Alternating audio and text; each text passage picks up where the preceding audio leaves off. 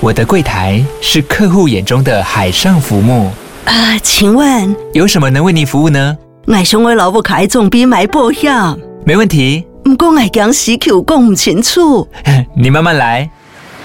办您靠岸，台银人寿一直都在，以安心、可靠、诚信、稳健为本，尊重多元，关怀弱势。因为台银人寿，我不再漂流。以上广告由台银人寿提供。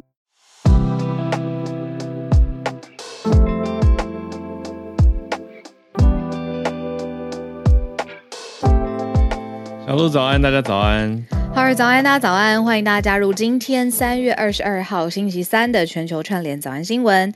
嗨嗨，大家早。早安，早安，来跟大家聊一下我很好奇的题目。听说你昨天去做菜？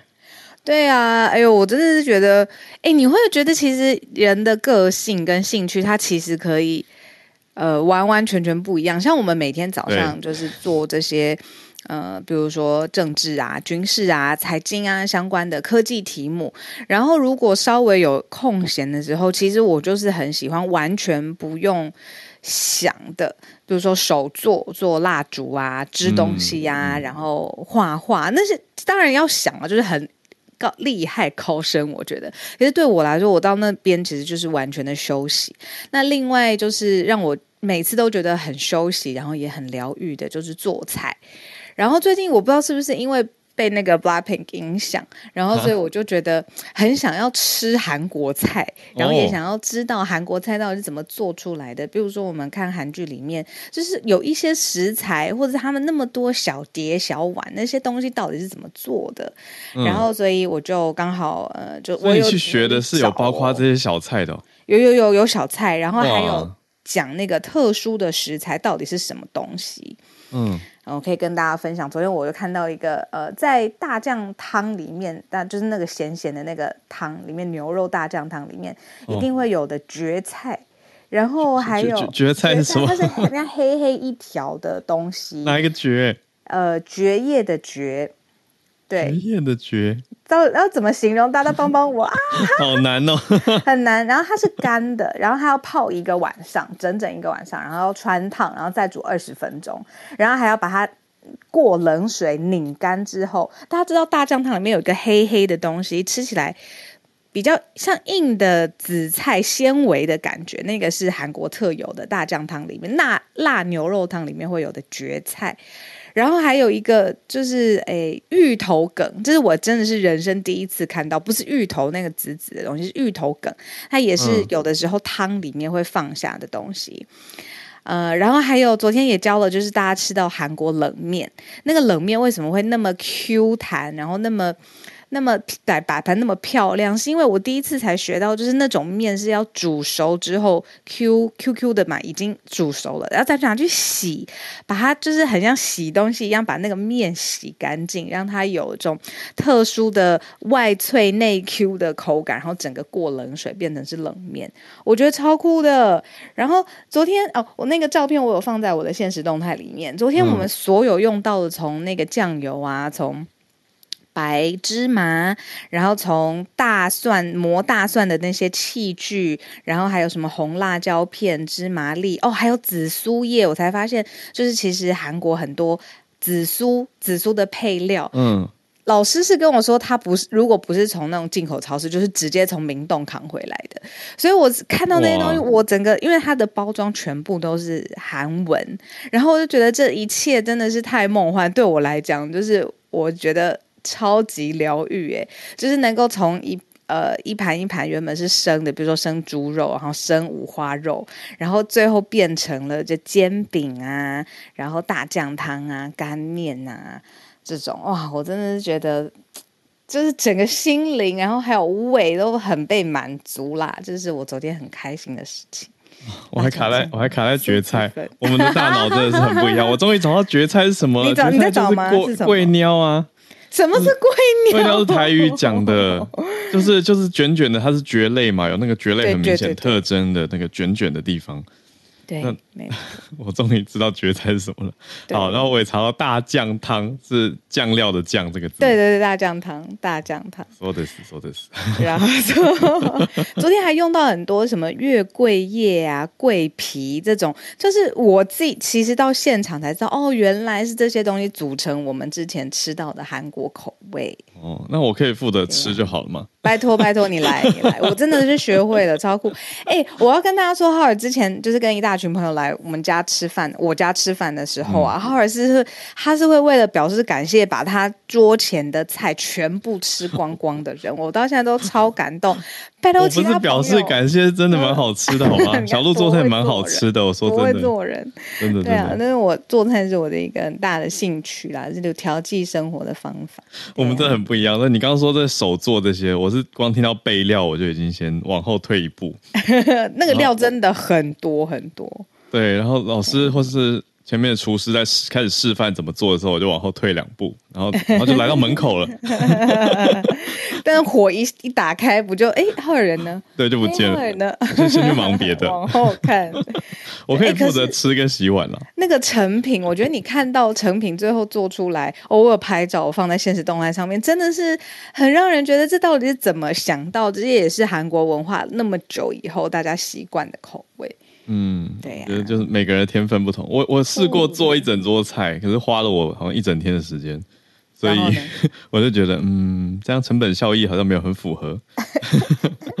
但我就是每个人得到疗愈是不不一样的。那你我我前几天去去朋友带我去抱石，就呃不是不是报时间，是攀岩攀类似攀岩，就室内攀岩。对，就是我们的听友 Veronica 之前跟大家分享过的。对，就室内攀岩，其实现在蛮多岩场的，我觉得超好玩的。那真的不太一样，真的不太一样。那个也是手做的一种啊，哪有？就是要完全靠你的全身的肌肉、手臂跟大腿的的力量去把自己整个人盯住，然后要要像解题一样去找踩点跟握点。对啊，这得想，对不对？还有还好，因为其实朋友会在旁边看，他们你你自己当局者迷，可是在，在、嗯、在。底下看的人很清楚，他会给你一些建议，所以有一种团队沟通的。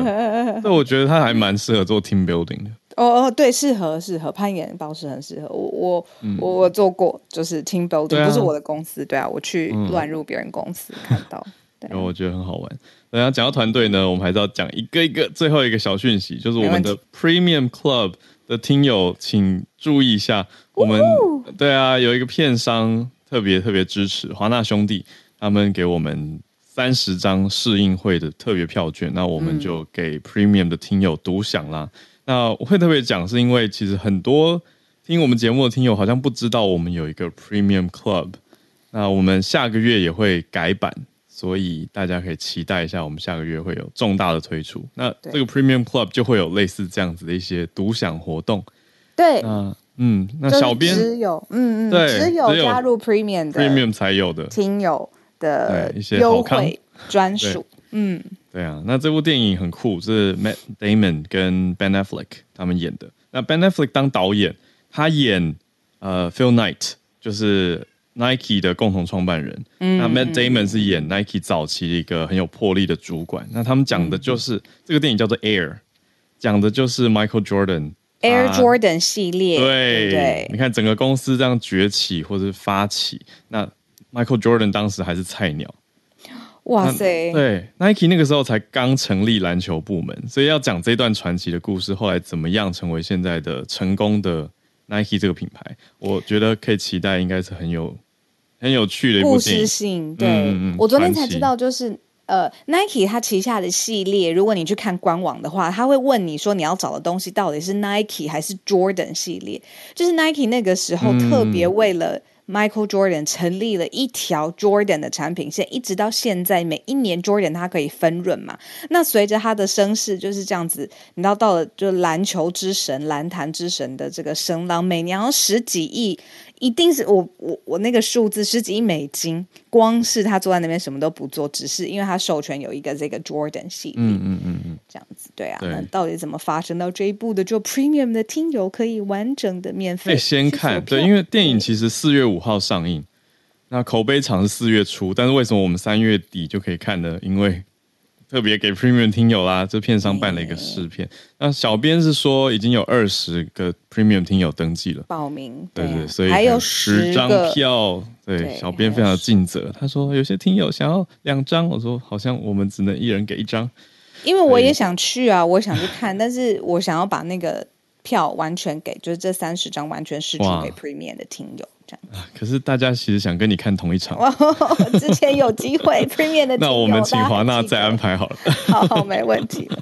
好的，好的，好，没问题。来吧，今天的好来整理我们今天的四则新闻。我们今天四则有一则其实有点像是等一下 SMC 早科学的一个预告哦，在讲气候的这一则，我们等一下先略略提到。那待会 Senate 会再。做一个大的整理啊，因为这个是这个礼拜很新的一个气候报告。嗯、那我们先讲另外的几题。第一题是日本首相突然访乌克兰，哇，就接在习近平访普丁之后。对，这个实在是非常的精彩，真的可以用，就是这种突发跟连续连锁时间轴，我们摆在一起看的时候。就会有很多不同的意义。那日本访乌克兰，呛起来了，对，对就是其实有有呛的意涵在当中，而且还有很大的支持，呈现对乌克兰的支持。好，那我们就放在第一题。那等一下第二题则是中国的一个专家意见回顾啦。我觉得讲起来蛮无奈的，是讲到说中国的清零政策不是戛然而止吗？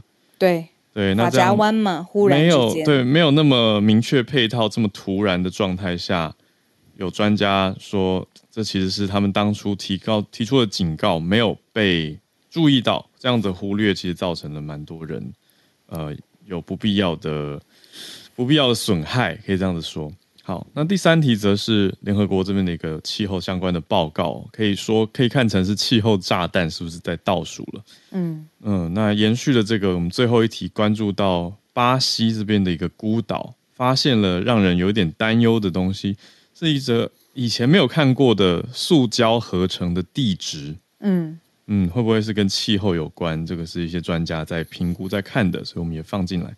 好，那我们就先从日本首相岸田文雄访乌克兰开始讲起。好，在这个行程之前呢，我可以跟大家先 recap 一下之前岸田文雄他做的事情。例如说，日韩之间的呃关系不是蛮紧绷的吗？但是之前呢，突破性的峰会就是岸田文雄跟韩国总统尹锡悦是忽然之间在呃上周。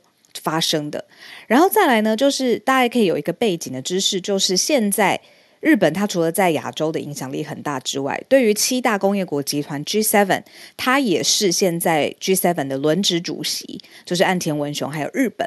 然后呢，背景资料更是除了日本之外，七7。呃，G7 的所有其他国家，除了日本之外，都已经访问过基辅了。好，所以在这个几个前提之下，嗯、当然刚才浩尔有说把这个时间轴一起看，就是俄国跟中国，我们昨天才说哇，他们碰面之后，这个展现出一个没有界限的友谊嘛，然后就是非常非常重要，而且非常关键，两国的经贸关系还有友谊关系要往前推进。结果呢，马上就传出说闪电性的访问。从安田文雄，他其实已经在一个出访的行程当中，他先去跟新德里，在新德里也有跟当地的呃领袖见面，然后结果就忽然他出现在基辅，那他是搭火车的方式呃，在基辅跟乌克兰的总统泽伦斯基会面，那嗯，日本。呃，公共电视台就是 NTV，它就有做报道，而且有拍摄到画面，就是它是从波兰搭乘火车，然后到基辅，然后什么安排在就是跟新德里的印度总理碰面之后，数个小时以后就直接闪电出访了。嗯、那所以一连串，其实你这样子看这个时间轴，或者是对，是非常非常紧凑。嗯，但它本身就在一个出访的行程当中。对啊，那你看我们上个月呃上个礼拜上个礼拜才在讲岸田跟尹锡悦，就是跟韩国这边的这种很突破性的峰会见面嘛。那这个礼拜呃就就是紧锣密鼓啦，而且是接在。他出访印度之后几个小时，就从南亚算是跑到北边这边来。嗯嗯，那日本外务省呢，就相当于就是我们外交部的概念，掌管外交国际事务的最高部门，就有发正式的声明说。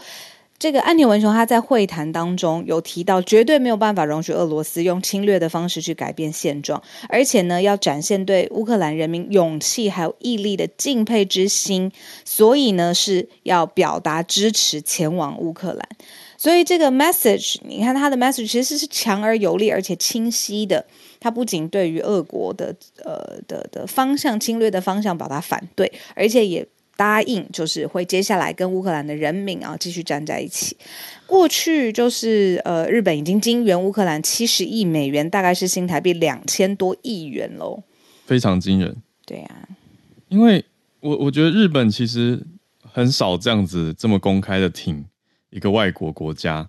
我觉得最接近的一个大概是前首相安倍讲说，台湾有事就日本有事嘛，这就是会。对外公开，你说言论好了，那如果我们看言行的话，日本现在是我们看的是除了刚刚岸田的说法，行动已经看到七十亿美元的金援支持乌克兰。除此之外，日本还收容了两千多名的流离失所的乌克兰人，还帮助他们去就业或者是教受教育。这个很特别，因为日本向来移民政策都很严格，但是这样子的难民救助却很。明白白的让世界看到，所以我觉得是一个蛮重要的补充，让大家知道这是日本目前支持乌克兰的情况跟立场。那国际的这个消息，其实它不是呃点的。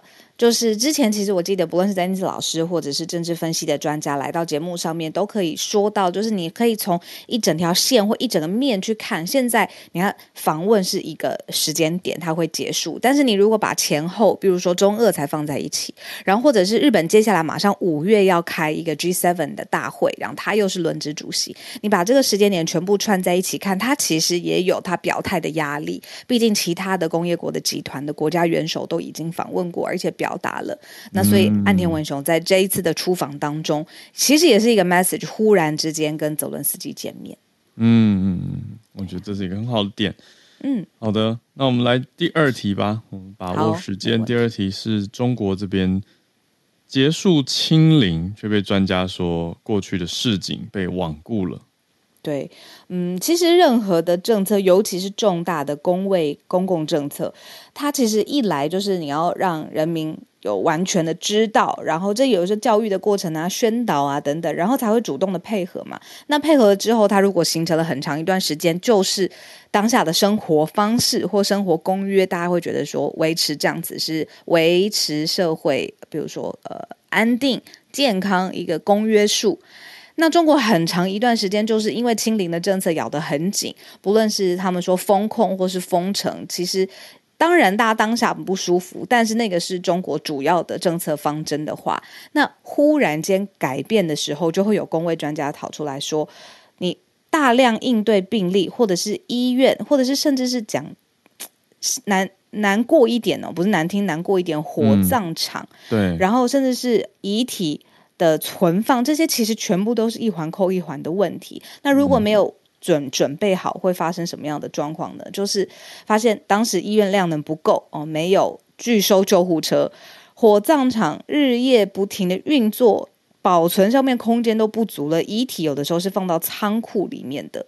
嗯，那虽然中国他是说这个是不是仓促的行动，不是忽然之间开放了这个清零的。呃，遗弃了清零的政策，去开放整个，比如说流动啦，或者是开放逐步放宽它的管制。嗯。但是呢，大家还是觉得说，这个在最容易传播的冬天，忽然之间发生这样子重新开放的事情，许多长者当时也没有接受疫苗，药局也没有准备好药物的状况之下，其实是有个模型显示说。这样子忽然之间政策大转弯，其实导致数十万人死亡，就是因为政策上面的变化。对，所以用这是专家现在用模型在评估跟回顾了。嗯，就是说这些是原本可以避免的啊。小路讲到这个资讯之前，我本来在想的是说，哎，是不是讲说地方啊、小区的配合或相关的措施要逐步开放等等等，结果不是，更明确的是这些疫苗跟药局的物资。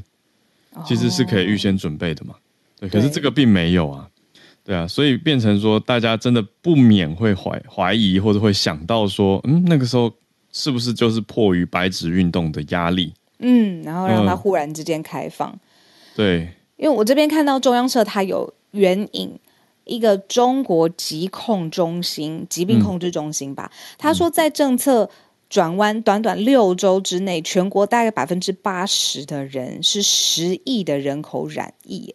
哇，嗯。中央社援引中国疾控中心的估计，六周之内全国百分之八十的人，一个瞬间十亿人口染疫。对啊，当时有一些听友跟住在对岸工作生活的朋友，嗯，有有互动，有谈到嘛？那我就感觉到两大类别啦，就是一部分就是觉得早就已经看开，那终于解封了，可是很大一部分的另外一派则是很害怕，所以躲在家里面都不敢出门。嗯。对啊，那主要刚才像浩尔讲的，就是说真正的核心不只是小区嘛，或是你说生活方式，其实就是这个报告专家是说，如果在接种疫苗跟储备相关的药物完整之下，再做政策上面的转变，其实可能数十万的生命会会被挽回回来，因为当时就大家没有准备好的状况之下，你政策忽然间开放造成的、嗯、呃损害，生命的损害，对。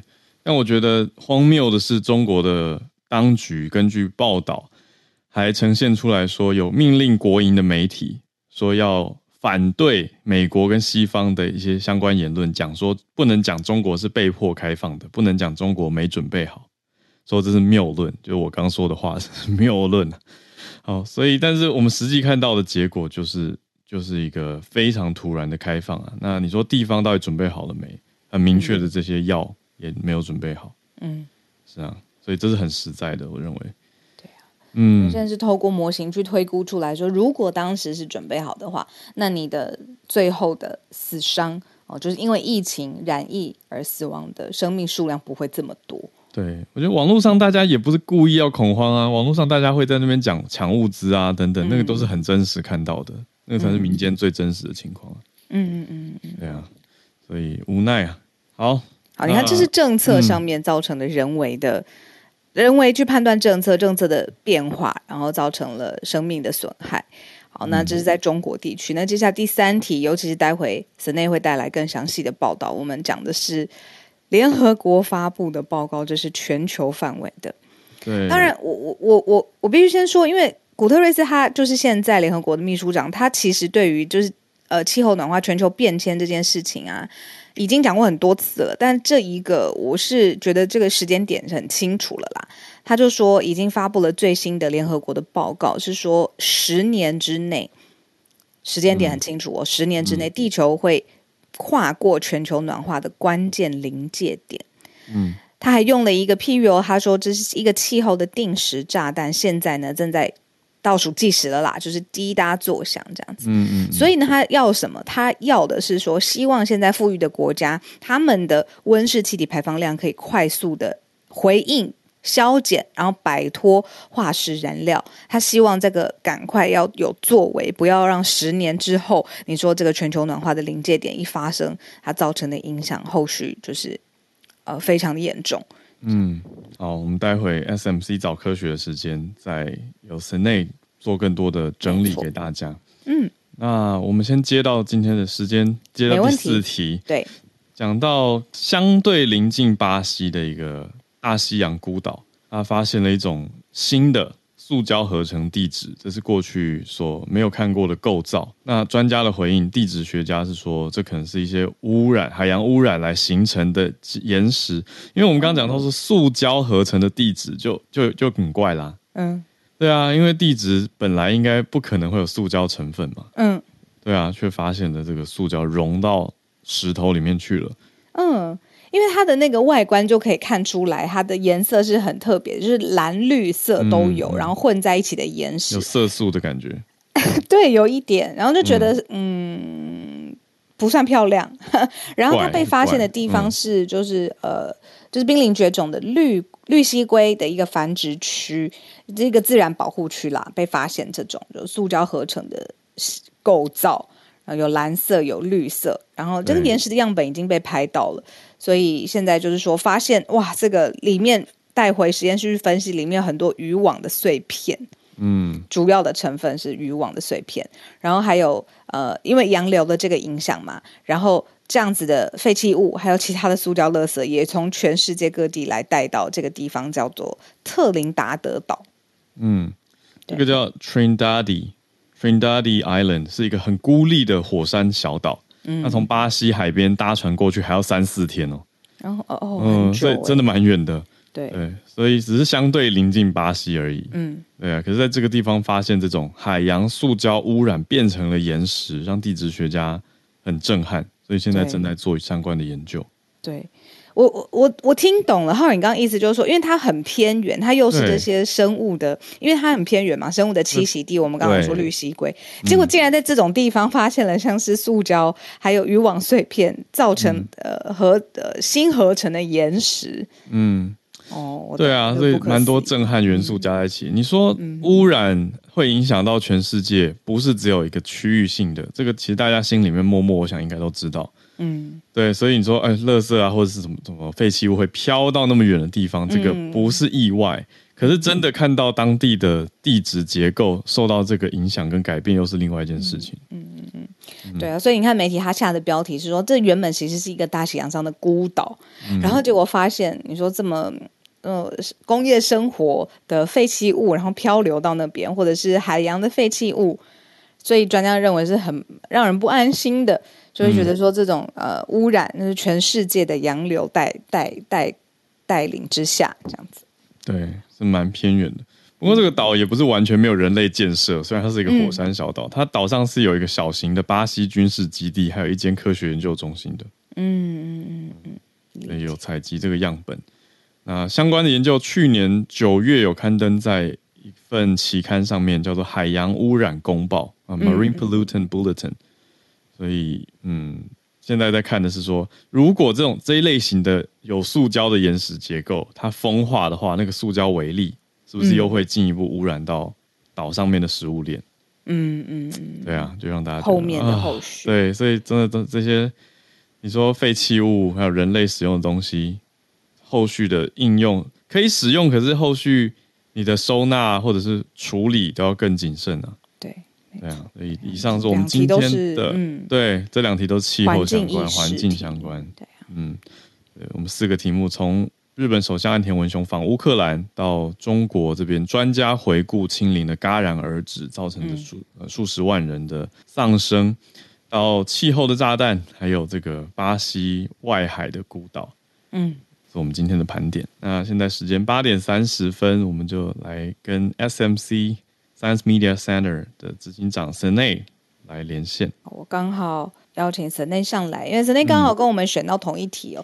他、嗯、每次上来分享的时候，都会先准备好题目，那今天更多的细节由 Senei 带给我们。Hello，早安，早安，早安，小鹿，早安，好，早安，感谢你们选这一题耶，因为、欸、对这一题，重要。对这个是礼拜一晚上联合国 IPCC 发布的报告，嗯，很近。对，IPCC 它的全名，呃，中文全名很长，叫做联合国政府间气候变迁专门委员会。但所以因为太长了，所以大家就会就直接叫它 IPCC。嗯、IPCC 它其实就是集合了几千位科学家，除了自然科学家以外，还有社会科学家。那他们在做的事情就是每六到八年，他就会重整这这六到八年有什么科学研究。那我就整理出来有没有。可以有一个目前已知的结论来告诉所有做决策的人，这个决策的人包括政府官员，包括联合国官员，包括甚至是企为企业做决策的人，也是一个就是可以决定事情的人。所以，他这个东西叫做嗯决策者摘要，就除了一份很大的报告以外，他会有一个相对比较短的几十页而已的这个报告给大家看。那嗯，在这从二零一八年到现在，他们其实除了呃这样的报呃第六次评估报告就有三本，再加上三个特别报告。即呃这个周一发布的，就是把这六份报告总结起来的一个最后的第六次评估这个 cycle 最后一份。哦，所以是从二零一八到现在的一个总结。对，他其实二零呃上一次。就是第五次评估报评估报告是二零一四年发，哦，在那结束之后，他们就会开始一个新的 cycle。嗯，那这个第六次是二零一八年开始发，嗯，然后的确就是没错，是二零一八年到现在，所以它其实这六份报告有近万页，嗯，那它重整出来只有三十六页。其实我蛮推荐，如果对于气候或是嗯、呃、想要知道现在大家在关心哪些事情的话，其实是可以读的。嗯，那呃我们。其实有整理一个中文的重点摘要，我等下也可以贴在社团。哎、嗯，好，我需要，我觉得这个很很很棒。对，对那这份报告总体来说有几个重要讯息。嗯、第一个就是像刚刚小路说的，就是呃，时间非常有限，就是我们采取可以采取行动的那个机会，其实正在很快速的关闭。嗯，刚刚讲的是，嗯、呃，二零三零年，就其实我们在二零三零年前，呃，必须要减少相较于二零一零年度碳排的一半，才有可能把升温控制在一点五度 C 之内。嗯，但这件事情看起来其实就很难达成。现在在大家，所以大家会后来会去谈，那我们要怎么减缓，或者是调试，嗯，或是面对升温一点五度 C 之后的这些冲击。那第二个重点呢，是其实我们现在做的事情是。没有办法确保它有效减少的。大家如果记得的话，嗯、呃，去年度，呃，我们有上来分享一个全球碳排放报告。嗯，那个报告指出，全球碳排其实并不仅没有减少，甚至还有些微的增加。嗯，也就是说，要减少碳排这件事情，它就是很困难，不可能马上就减。但是，呃，昨天我们开记者会的时候，中研院的徐晃雄老师就有提到说。如果我们现在不积极减排，或是即使我们积极减排，我们都要做一个心理准备，嗯、就是在二零三零年后，我们的升温会超过一点五度。嗯嗯。但超过之后，不代表我们现在就不做事情，而是超过之后，如果我们现在的手段是有效的，嗯，那很有可能它会慢慢的在世纪末又回到一个一点五度 C 的这个值。嗯，也就是说，它不是一个。的确啦，还有一些超过一点五度 C 就没有办法恢复的伤害。嗯，但是我们不能让它继续下去，我们还是要在这个，尤其是现在做什么，这十年做的事情会影响到之后的百年跟千年。嗯，所以现在就是一个重要的时间点。嗯，那第三点就是，如果我们现在不采取这些大幅度的减排，那之后的这个我们要做，为了适应。为了嗯、呃，就是要减少冲击，做的事情会比现在要付出的成本要多更多。嗯，所以与其之后再来就是烦恼这些，我们必须要付出更大的面对冲击的方法，不如现在就要开始做一些改变，这样子。嗯嗯嗯嗯。哎，那可不可以跟我们讲一下？就是因为他市井，希望说十年之内一定要。作为那如果不作为，它的这个后续到底有多严重？比如说，我们知道呃海平面上升，然后或者是冰河融化，嗯，那它实际上面会造成的伤害到底是什么？让我们知道它的严重性。好，嗯，在昨天的时候记者会，施婉瑜老师有提到，其实我觉得这个是现在海平面上升，或是呃海洋的温度。就是整个地球，你能想象海洋的大气的水的，它整个循环其实都会因为热的关系有越来越多的改变。那真正的危害其实是复合性的。所谓复合性，就是你其实我们之前有有一次有讲到说，到底有哪些呃所谓的气候灾害可以真正的完全归因于气候呃全球暖化？其实那个可以直接归因的很少，但是它都是因为。一个接着一个连着一个，一个串着一个，最后变成一个很大的灾难。嗯，例如说洪水，例如说干旱，例如说温度上升，所以温度上升也有可能会造成新的疾病的传播，也有可能会造成，例如说真的会有人热死。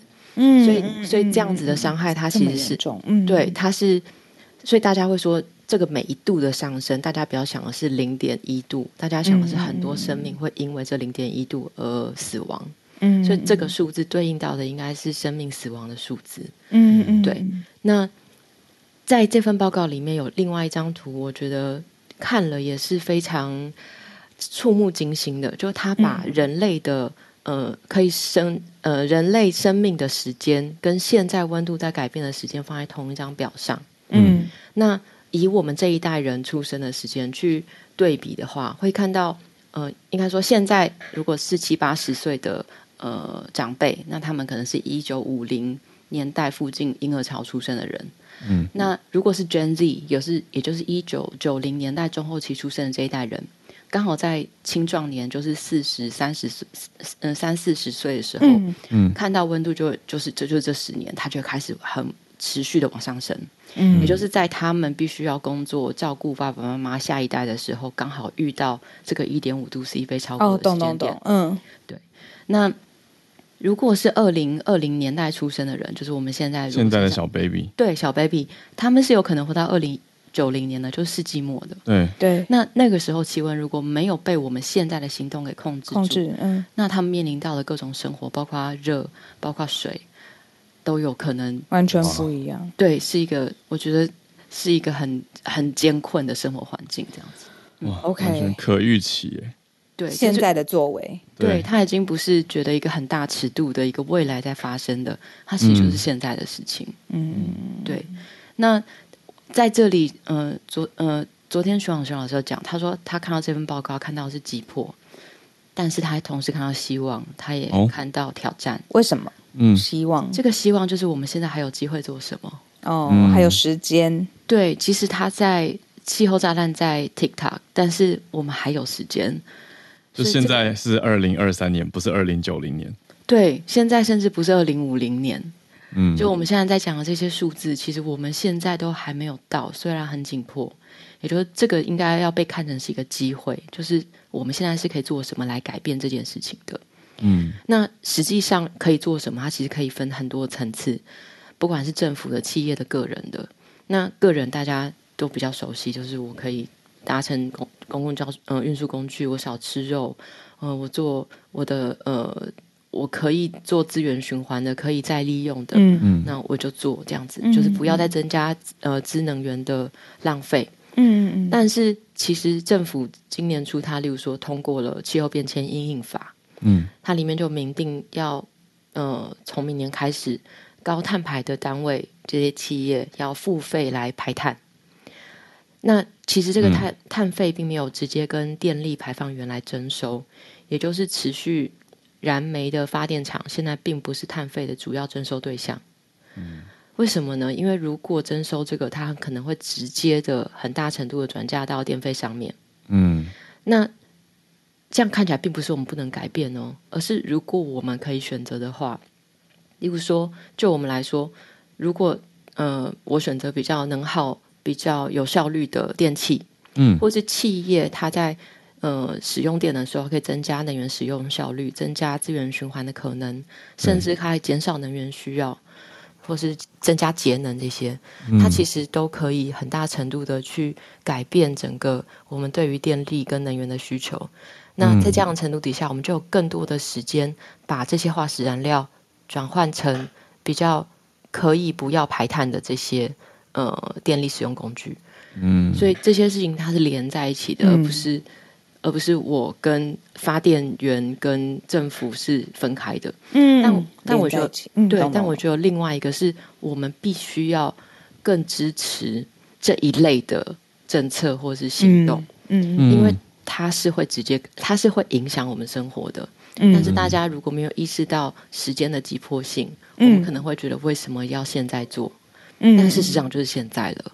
嗯，那只有现在了，只有现在。但是另外一个，我觉得每一个人也许都可以做的，就是试着去创造这样子的对话。嗯，因为可以想见这样的事情，并不是大家都有这个意识跟知道。那我觉得像今天这样子，就是。嗯，小鹿跟浩选了这一题，然后我尝试把这件事情告诉大家。其实每个听到的人，他都可以在自己的环境里去创造这样子的对话，让每个人都知道，其实不只是从上而下，从下而上都要有改变，而且这改变要积极，才可能在这个十年里面产生足够的行动来面对这个气候危机。嗯，而且是我觉得是属于我们这个时代还可以解决的危机。嗯嗯。我觉得这真的是还可以有有希望可以改变的事情。嗯、我回想到的是。对，我回想到的是这种文化是形塑出来的，就是神内讲的这个气候或环保的这种对话。对啊、因为在很久以前，嗯、不讲多久以前了，就是某个年代的台湾，路上还是会乱丢垃圾的，而且也不太会讨论这一类的事情对生活有什么直接的连接影响。对，对因为没有意识嘛。嗯、那现在我们都知道以后，就要开始大家可以去往这个方向去想，就是哎，怎么样可以更环保？可是我觉得我，我我自己个人想提倡的是，大家可以试着有点创意的 make it fun，因为我们一直警告那个大家会有一种很沉重。对。对，没错，没错，没错，对，很棒，对对，的确就是这样。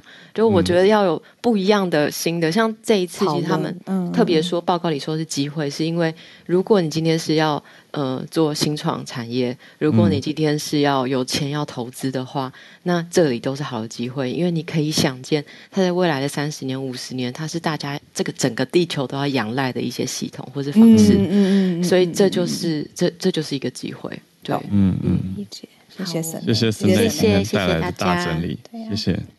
刚才还听到一个很有感的是说，如果是现在出生的小宝宝，你未来的生活环境其实是我们现在能够做的，去影响他现在的行为，感觉超级直接，对啊，很有感。谢谢神内，谢谢。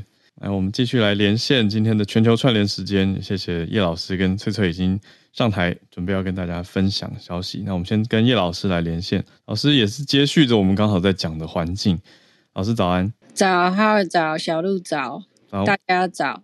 那今天看到一个，嗯，算是蛮特别的研究，就是他们研究的是从以前的名画里面去看空气污染的问题。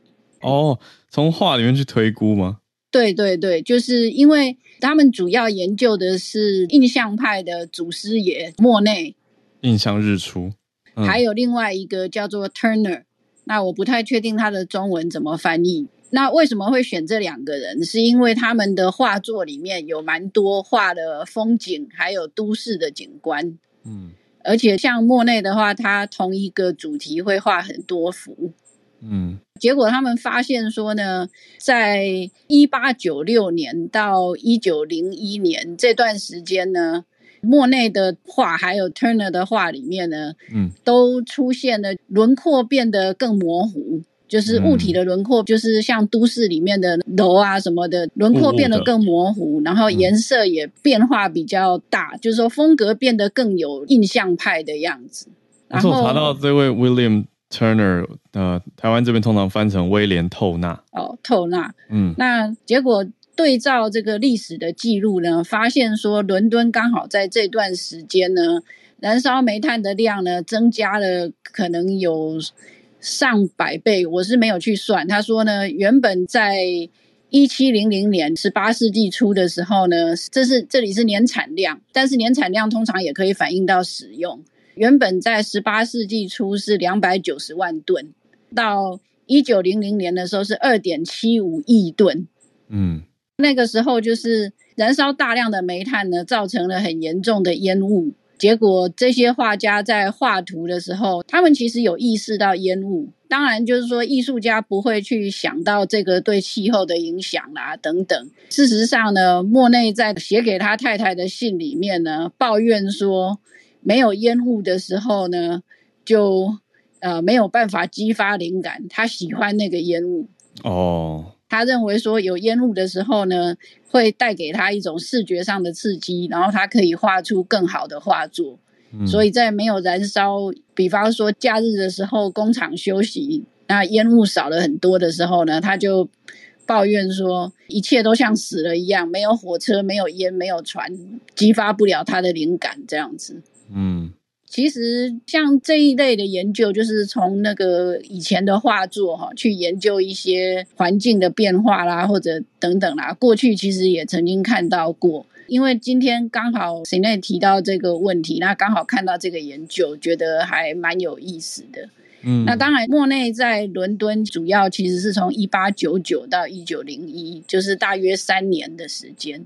嗯，那那个烟雾呢，让他画了一百多幅的画作。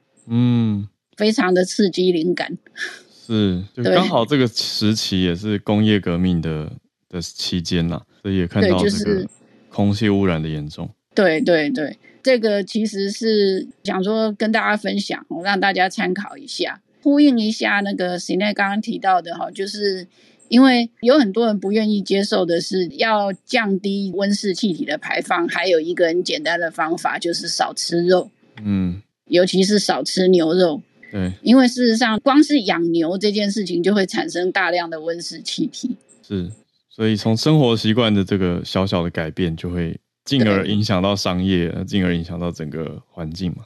对，而且大家要意识到一点，就是说，与其去想说这些东西都可以回收，比方说拿一个塑胶袋，觉得说没有关系，塑胶袋可以回收，其实最好的方法是少用，不用。嗯嗯，这个其实是更积极的方法，而不是说一直告诉自己这些东西可以回收，所以可以继续使用这样子。嗯，能不用就不用，就少用。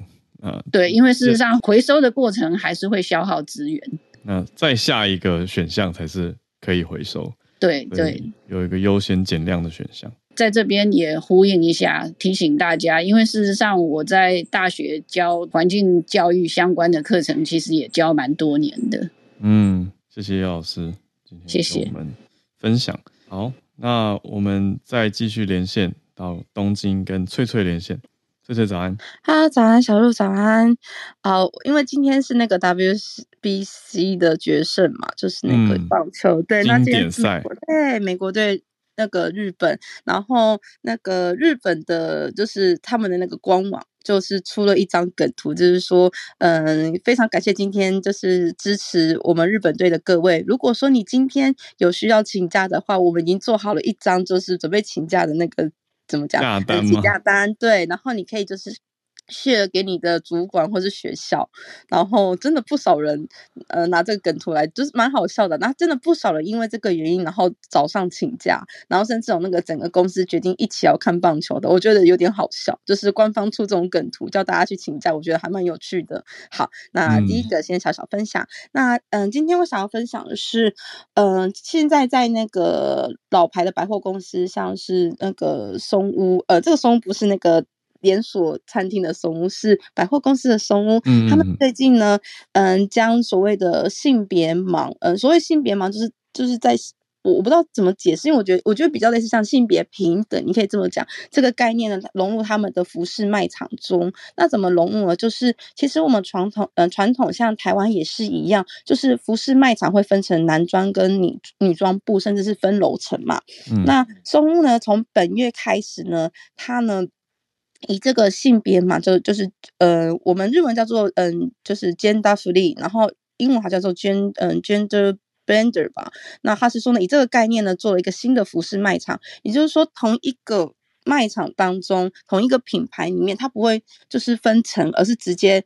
这个品牌里面的男装跟女装，它会同时存在在同一个店铺之中，然后甚至呢，它也增加了比较不问性别取向、比较偏中性的服饰。他们希望可以借用这样的方式，让情侣或者是家庭客可以一起在同一个楼层，怎么讲，开心享受消费，而不用就是大家分层逛这样子。所以这个“盲”字在这边是算蛮正面的一种。是，对。嗯、可是因为它在中文，我看到就是因为英文它是用那个 render。就是大家打散在一起，是，所以其实中文是直接放性别盲，可是我个人比较倾向偏向是，嗯、呃，性别模糊，或是性别、哦、模糊，嗯、对，或是性别。比较偏自由的感觉，嗯嗯，那为什么他们要这么做？其实很简单，因为他们也觉得，其实现在在就是消费倾向跟我们价值观正在逐渐变化的同时，他们也希望他们可以跟随这个趋势去做改变，对，然后让这个世界可以变得更怎么讲？这么讲性别平和，或者说大家可以对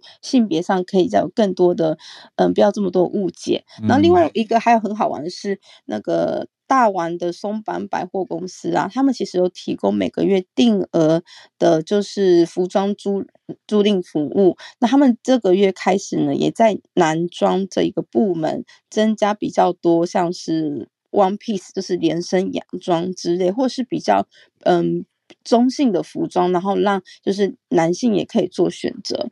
那这个报道也指出，希望可以。借由这些百货，因为这些都是老牌的百货公司嘛，那他们愿意做改变，也代表这个世界的整体价值观在改变。那希望也可以借此让所谓的对于性别多样性的理解，可以让大家怎么讲更能去体验这件事情。嗯，那以上就是我的分享，谢谢。谢谢翠翠带来这个价单，还有松屋的新的做法，还有一些不同百货也是在追求这个比较新时代的一些措施跟做法，让大家可以更友善的融合。那我们最后的连线，先来跟戏谷的 James 连线。James 早安，哦早，小鹿早。对，今天呃想跟大家讲一下啊，之前有提过的 Bard 呃 Google 的聊天机器人。嗯，对。今天 Google 它呃开放了这个聊天机器人给就是部分的使用者使用，就有点像是 Open Beta 这样子。哦，然后就是 Limited People 没有没有说全部的使用者就可以用。对，然后也有另外一个限制，就是只有英美的用户。哦，好吧。对，所以可能要连 VPN 也许就可以用。哦，Yeah。对对，可以去加一下这个 Waitlist。就呃，目前就是说呃，你会慢慢被加进去，就是真正的使用者里面。呃、嗯。好像看起来很多人都可以进得去，所以说不定不是非常少数。OK，对。然后这个界面上来说呢，它跟 Google Search 很像，就是一个呃一个 Search Box 在最上面，然后底下呢啊、呃，在它生成的那个回答之后，它可以给你呃呃比按赞，或者说就是导赞这样子，然后或是说、嗯、呃旁边有个 Google It 这个按钮，就是说你可以直接把你用用的问题直接放到 Google Search 上面去，然后来做搜寻这样子。然后呢，它跟 Bing 的差别呢，其实是，呃，Bing 它在它的回答里面会有一些引用啊，一些 citation 的部分。那 Google 它没有，对。然后只有说，它如果全部的回答是从一个网站来的时候，像是啊、呃，像是食谱什么之类的回答，它才会给这个呃网址 URL 这样子，然后让你知道说从哪里来的。然后它跟 Bing 呃比 Bing 好一点的地方是，它有呃在生成回答之后，它会有三个草稿啊、呃、在在上面，然后你可以选择哪一个。然后很多时候是一样，不过有时候也会呃有一些不一样的答案跟你做做选择这样子。哦，这个蛮好玩的。嗯，对。然后呃另外一个重要的点是，它现在还不懂中文。对，现在 ChatGPT 懂中文嘛？嗯、对，所以它现在就是英文为主。然后可能因为这样子，所以才只给英美的用户使用。嗯。对，然后最后一个呃，可以观察的点就是，他写了很多，他他要写很多这个警告说，这只是一个实验呐啊呃，出出来的这些生成的回答可能不准确，然后也不代表 Google 的立场这样子，所以对他们来说，目前还是一个实验的阶段。然后在评比的部分嘛，当然一抛出来啊、呃，很多媒体网站就开始要做呃做比较了嘛。然后我有看到呃，TechCrunch 还有 The Verge 两个很大的科技呃媒体，他们都有写说，大致上来说，感觉比 Chat 呃 ChatGPT 或是 GPT Four 都还要弱一些哦。那在有一些部分，像是呃城市的生成，呃这个 Bard 是直接禁止的。虽然说它可能有这样子的能力，好像有人呃使用者可以把它。Hack 就是骇进去，有点让他回答出城市的一些、嗯、呃呃的 code，可是嗯，run 起来好像没有很顺。对，哦，那准确度来说呢，他们在做的 benchmark 好像啊、呃、没有像 Bing 或是 Chat 呃 GPT 那么好。然后在这个故事的创造来说呢，也也比较糟糕一点的这个这个内容的这个 quality。对。嗯然后这个在在这个俄语呢，就觉得大大家在猜想说，工程师在猜想说，可能他呃这个 Bard 的模组可能比呃 ChatGPT 或是呃呃呃 GPT Four 还要小，所以它的能力可能没有这么好。然后这样子做的原因，可能就是为了要降低它的这个成本，就是它在 run 的时候伺服器要成本嘛。然后嗯，ChatGPT。是呃，notoriously 算是蛮高的，就是你用一个 query，你可能要好几个 cent，那你可能要几百万个 query，几千万个 query，那就不得了了，非常非常贵。对，嗯，那那当然就是大家继续等，就是这些 benchmark 这些 comparison。然后呢，我觉得这些这个新闻很重要的 take take away 呢，就是说啊、呃，当然 Google 呢确实呢面临非常非常多的这些挑战嘛。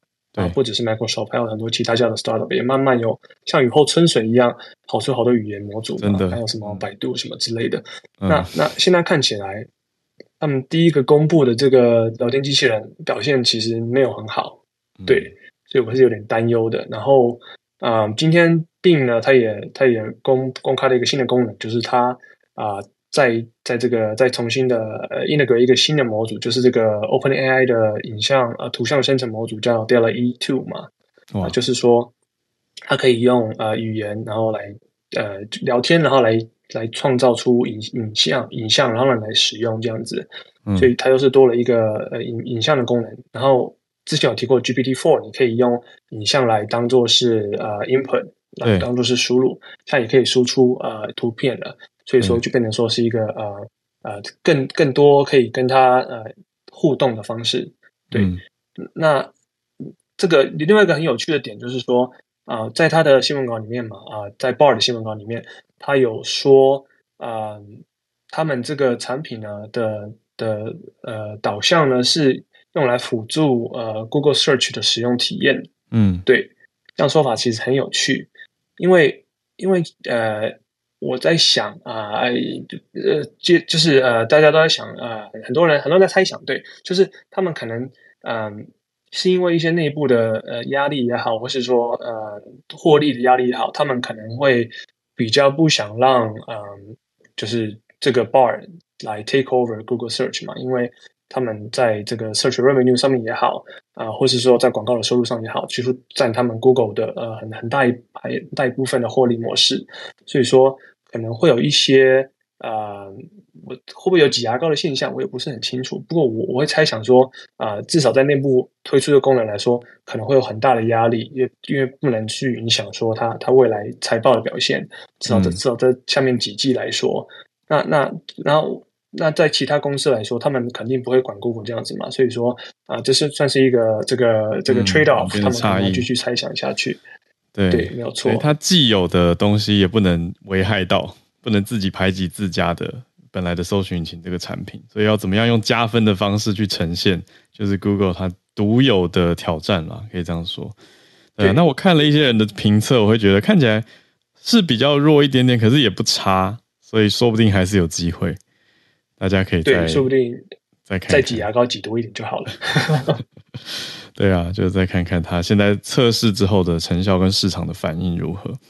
对，那消费者，我觉得我们一般一般用户真的就是静静观望，诶，好像也不能实际上做什么，就是还是先挑好的跟对自己的你说工作生活有帮助的科技应用来使用。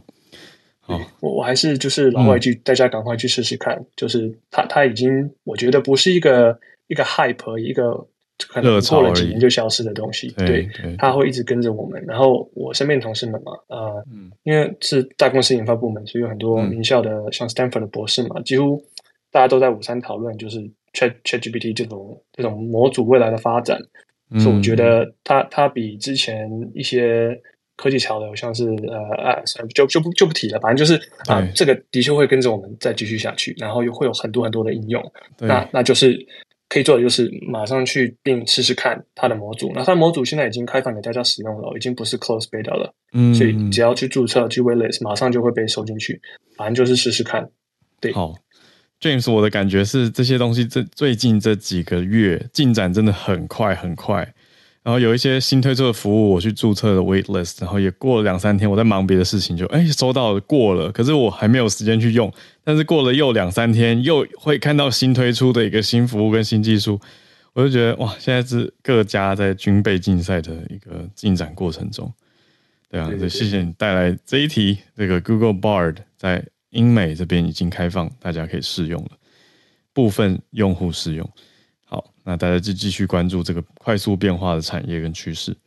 以上也是我们今天的全球串联的尾声，谢谢大家。我们从 Snei 的早科学时间联合国的这个报告，到叶老师讲的印象派当中呈现的环境，看到透纳跟莫内嘛，还有翠翠分享的经典赛请假单跟松屋，还有 James 的这个 Google Bar 试用，很丰富的星期三的早上，那我们就明天早上礼拜四再继续跟大家保持串联了。我们明天见，大家拜拜。